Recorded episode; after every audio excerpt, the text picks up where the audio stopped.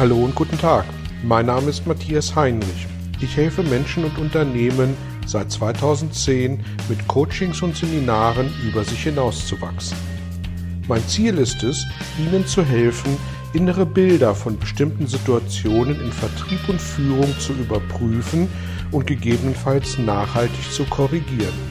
Kurze Impulse wie der folgende lassen neue Ideen und Inspirationen in Ihr Tagesgeschäft einfließen.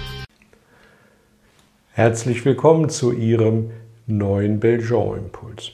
Ich möchte mich heute mit der Frage beschäftigen, ob wir Mitarbeitende, die nicht so richtig in der Spur sind, eher fördern oder ob wir sie kündigen sollten. Der Fachkräftemangel nimmt stetig zu und immer öfter stellen sich Führungskräfte die Frage, ob und wann Mitarbeitende gefördert oder entlassen werden sollen, wenn es zu Reibung kommt. Bis vor einigen Jahren war die Situation ganz einfach.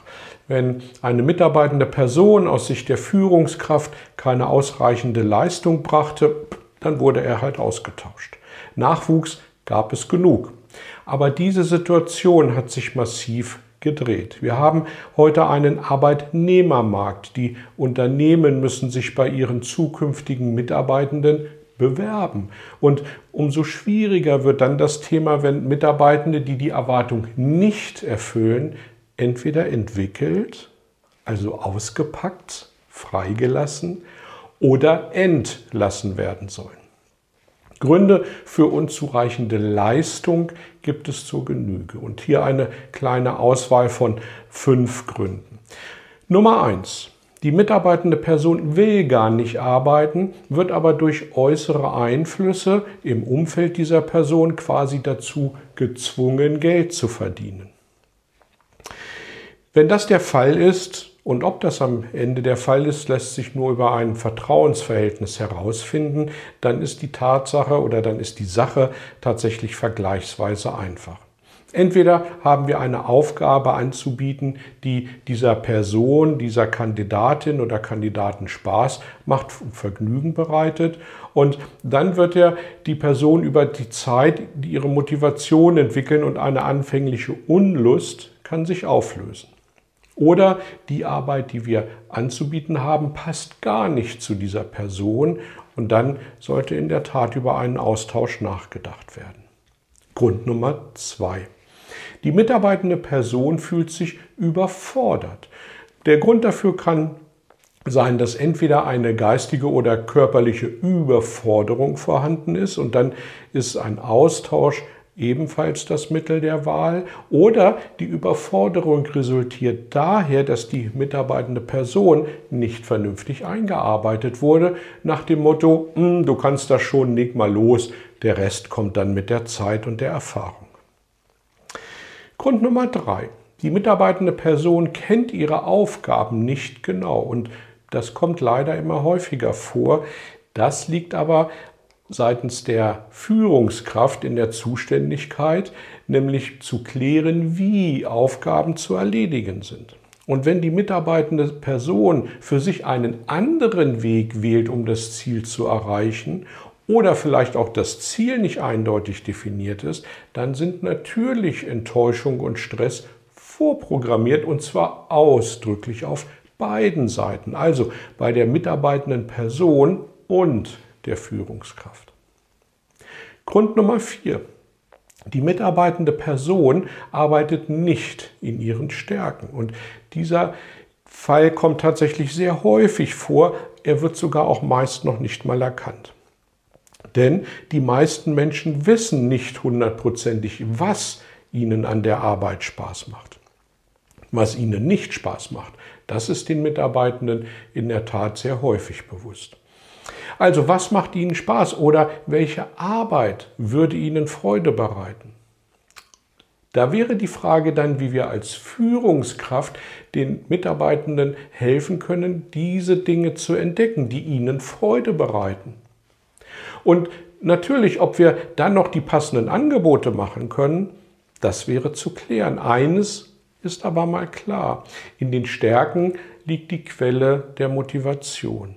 Oder um es mit Dr. Eckhard von Hirschhausen auszudrücken, wenn Sie Pinguin sind und in der Wüste sich aufhalten, dann liegt es nicht an ihnen, wenn es nicht flutscht. Grund Nummer 5. Die mitarbeitende Person kommt mit der Führungskraft nicht zurecht oder auch umgekehrt. Mögen Sie alle Menschen gleich gern? Sicher nicht. Warum sollten unsere Mitarbeitenden an der Stelle anders ticken? Wenn die Arbeitsqualität unter einer ausgeprägten Antipathie leidet, dann notieren Sie mal zehn positive Eigenschaften der Person, die Sie nicht mögen. Im Anschluss werden Sie diese Person nicht mehr mögen, gleichwohl aber mit anderen Augen sehen. Zurück aber zu der Frage betreffende Mitarbeitende zu fördern oder auszutauschen. Die erste Schlüsselfrage für mich in diesem Zusammenhang lautet, wie lernwillig ist die betreffende Person? Wenn eine Lernwilligkeit vorhanden ist, dann kommt die Frage nach der Lernfähigkeit. Und darauf folgt die Frage nach den Möglichkeiten im Unternehmen, die ich als Führungskraft anbieten kann, diese Lernwilligkeit zu unterstützen oder nicht. Und dann geht es in die Umsetzung. Um es aber andersherum auf den Punkt zu bringen, Mitarbeitende, die nicht lernwillig sind und sich jeder Veränderung widersetzen, kosten auf Dauer zu viel Energie. Sie erzeugen zu viel Reibungsverlust und bringen zu viel Unruhe ins Team. Ich persönlich finde es nicht schlimm, wenn jemand eine Fähigkeit nicht hat, aber willig ist, sich diese Fähigkeit anzueignen.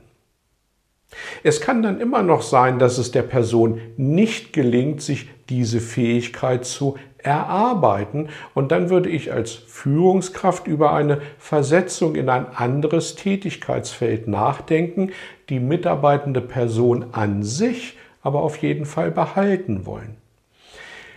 Andersrum, eine grundsätzliche Verweigerungshaltung aber führt bei mir zu endgültigen Entscheidungen.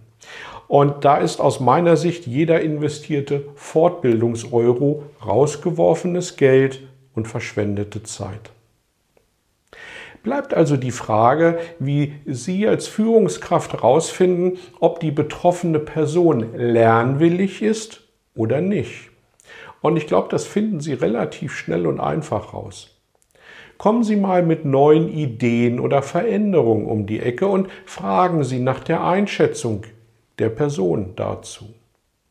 Bei ständigem und nachhaltigem Bedenkenträgern, das geht nicht, weil da ist zumindest eine Aufmerksamkeit geboten ihrerseits.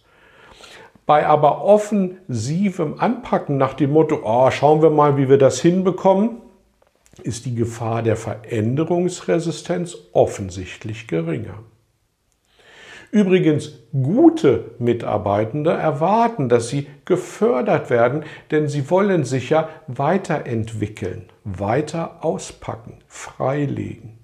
Und Weiterentwicklung bedeutet nicht zwangsläufig, dass wir als Führungskraft investieren oder das Unternehmen und der nächste Arbeitgeber davon profitiert. Wenn wir spannende Arbeitgeber sind, dann müssen wir uns an der Stelle keine Sorgen machen.